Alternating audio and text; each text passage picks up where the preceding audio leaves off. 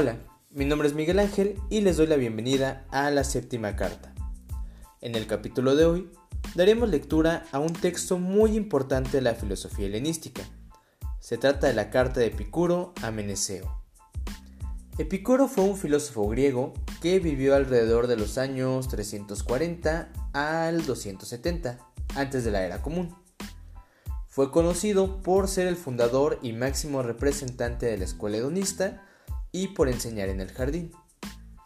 La escuela hedonista, o hedonismo, como tendremos oportunidad de revisar en capítulos siguientes, tiene como fundamento la búsqueda de la felicidad y la búsqueda del placer.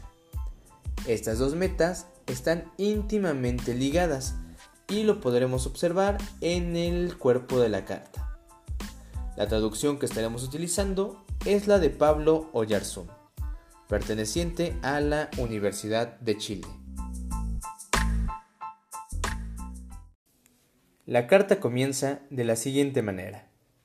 Que nadie, por joven, tarde en filosofar, ni, por viejo, de filosofar se canse.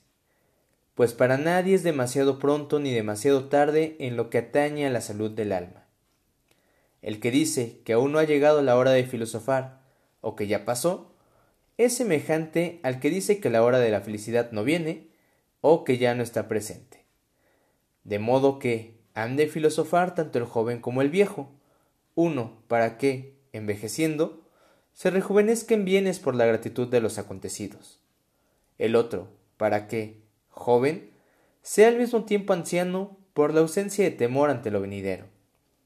Es preciso, pues, meditar en las cosas que producen la felicidad, puesto que, presente ésta, lo tenemos todo, y ausente, todo lo hacemos para tenerla. Lo que te he aconsejado continuamente, esas cosas, practícalas y medítalas, admitiendo que ellas son los elementos del buen vivir. Primeramente, estimando al Dios como un viviente incorruptible y dichoso, como lo ha inscrito en nosotros la noción común de Dios, no le atribuyas nada diferente a su incorruptibilidad o a la dicha, sino que todo lo que es poderoso a preservar la dicha unida a la incorruptibilidad, opínalo a su propósito. Pues, ciertamente, los dioses existen. En efecto, el conocimiento acerca de ellos es evidente, pero no son como los estima el vulgo, porque éste no preserva tal cual lo que de ellos sabe y no es impío el que rechaza a los dioses del vulgo, sino el que imputa a los dioses las opiniones del vulgo. Pues las afirmaciones del vulgo sobre los dioses no son prenociones, sino suposiciones falsas. De acuerdo a ellas, de los dioses vienen los más grandes daños y beneficios, pues habituados a sus propias virtudes en todo momento, acogen a sus semejantes, considerando como extraño todo lo que no es de su índole.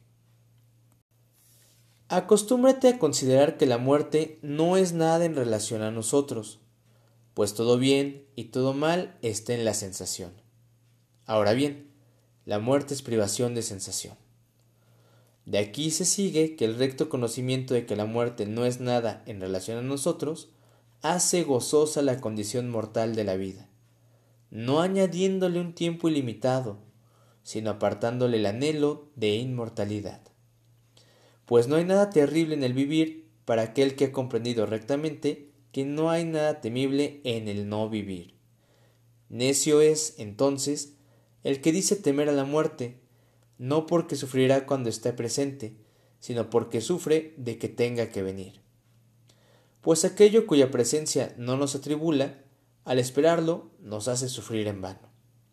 Así, el más terrorífico de los males, la muerte, no es nada en relación a nosotros, porque cuando nosotros somos, la muerte no está presente, y cuando la muerte está presente, nosotros no somos más.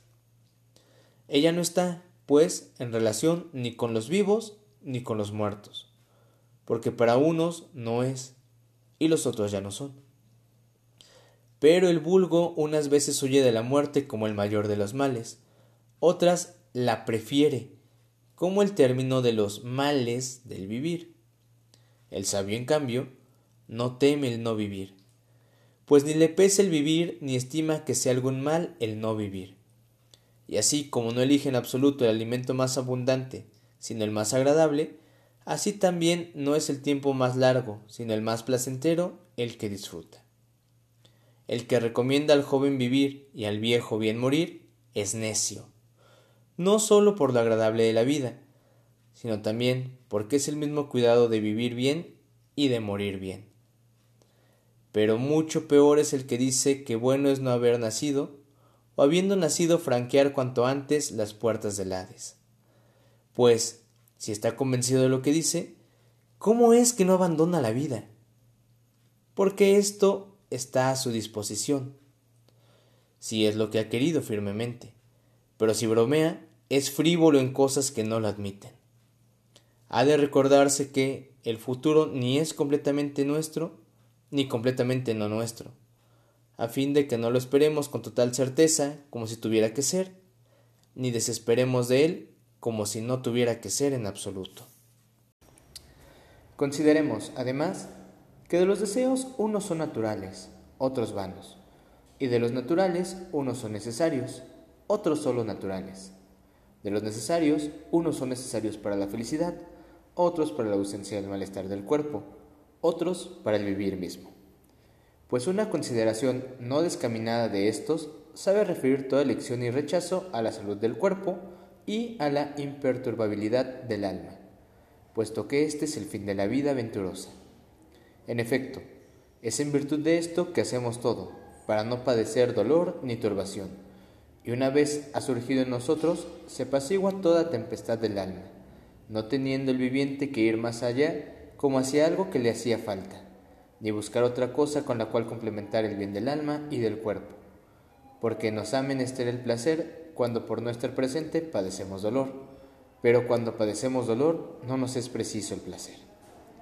Y por esto decíamos que el placer es principio y fin del vivir venturoso, pues a éste lo hemos reconocido como el bien primero y congénito, y desde él iniciamos toda elección y rechazo, y en él rematamos al juzgar todo bien con arreglo a la afección como criterio.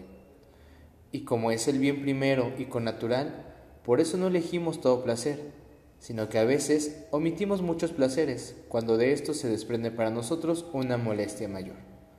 Y consideramos muchos dolores preferibles a placeres cuando se sigue para nosotros un placer mayor después de haber estado sometidos largo tiempo a tales dolores. Todo placer, pues, por tener una naturaleza apropiada a la nuestra, es un bien, aunque no todo placer ha de ser elegido. Así también todo dolor es un mal, pero no todo dolor ha de ser por naturaleza evitado siempre. Debido a ello, es por el cálculo y la consideración tanto de los provechos como de las ventajas que conviene juzgar todo esto. Pues en algunas circunstancias nos servimos de algo bueno como un mal y a la inversa, del mal como un bien. Y estimamos la autosuficiencia como un gran bien, no para que en todo momento nos sirvamos de poco, sino para que, si no tenemos mucho, con poco nos sirvamos, enteramente persuadidos de que gozan más dulcemente de la abundancia los que menos requieren de ella, y que todo lo natural es fácil de lograr, pero que lo vano es difícil de obtener. Los alimentos simples conllevan un placer igual al de un régimen lujoso, una vez que se ha suprimido el dolor que provoca la carencia. Y el pan y el agua proporcionan un placer supremo cuando se les ingiere necesitándolos. Por lo tanto, el hábito de regímenes simples y no lujosos es adecuado para satisfacer la salud, hace al hombre diligente en las ocupaciones necesarias de la vida, nos pone en mejor disposición cuando intervalos accedemos a los alimentos lujosos y nos prepara libres de temor ante la suerte. Entonces, cuando decimos que el placer es el fin, no hablamos de los placeres de los disolutos, ni a los que residen en el goce regalado, como creen algunos que ignoran o no están de acuerdo, o que interpretan mal la doctrina, sino de no padecer dolor en el cuerpo ni turbación en el alma. Pues ni las bebidas, ni los banquetes continuos, ni el goce de muchachos y mujeres, ni de los pescados y todas las otras cosas que traen una mesa suntuosa, engendran la vida grata, sino el sobrio razonamiento que indaga las causas de toda elección y rechazo y expulsa las opiniones por las cuales se posesiona de las almas la agitación más grande. El principio de todo esto, y el mayor bien, es la prudencia. Por eso, más preciado incluso que la filosofía resulta ser la prudencia, de la cual nacen todas las demás virtudes, pues ella nos enseña que no es posible vivir placenteramente sin vivir juiciosa, honesta y justamente, ni vivir de manera juiciosa, honesta y justa sin vivir placenteramente. En efecto, las virtudes son connaturales con el vivir placentero, y el vivir placentero es inseparable de ellas. Pues, ¿a quién estima superior? Aquel que sobre los dioses tiene opiniones piadosas, que, acerca de la muerte, está en todo momento sin temor, que ha tomado en consideración el fin de la naturaleza, haciéndose cargo, por una parte, de que el límite de los bienes es fácil de satisfacer y de lograr, y, por otra parte, que el de los males o es breve en tiempo o en sufrimiento, que se burla de aquello que algunos introducen como déspota de todo, el destino, diciendo él que algunas cosas surgen de la necesidad, otras del azar y otros de nosotros mismos, pues ve que la necesidad es irresponsable, que al azar es inestable, mientras que lo que de nosotros depende no tiene ningún otro amo, y que naturalmente le acompaña la censura o su contrario, pues mejor sería hacer caso a lo que dice el mito sobre los dioses que hacerse esclavos del destino de los físicos. En efecto, con uno se esboza la esperanza de obtener el favor de los dioses honrándolos, mientras que el otro trae necesidad inexorable, que no toma el azar ni por un dios, como estima el vulgo, pues nada obra un dios desordenadamente, ni por una causa endeble, pues no cree que el bien y el mal se les den a los hombres a partir de aquel con vistas al vivir venturoso aunque dé lugar a los principios de grandes bienes y males, que considera preferible ser desafortunado razonando bien que afortunado razonando mal. Si bien lo mejor es que en las acciones lo bien juzgado prospere con ayuda. Estas cosas, pues, y las que le son afines, medítalas noche y día dentro de ti, y con quien sea semejante a ti, y nunca, ni en vigilia ni en sueño, padecerás turbación, sino que vivirás como un Dios entre los hombres pues en nada se parece a un viviente mortal el hombre que vive entre bienes inmortales.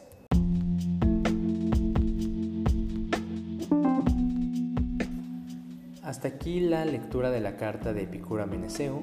Espero que les haya gustado y en próximos capítulos estaremos hablando justamente sobre la importancia de esta carta, sobre las consecuencias que tiene la doctrina epicureísta y pues básicamente sobre eso. Muchas gracias por habernos escuchado. Nos vemos próximamente.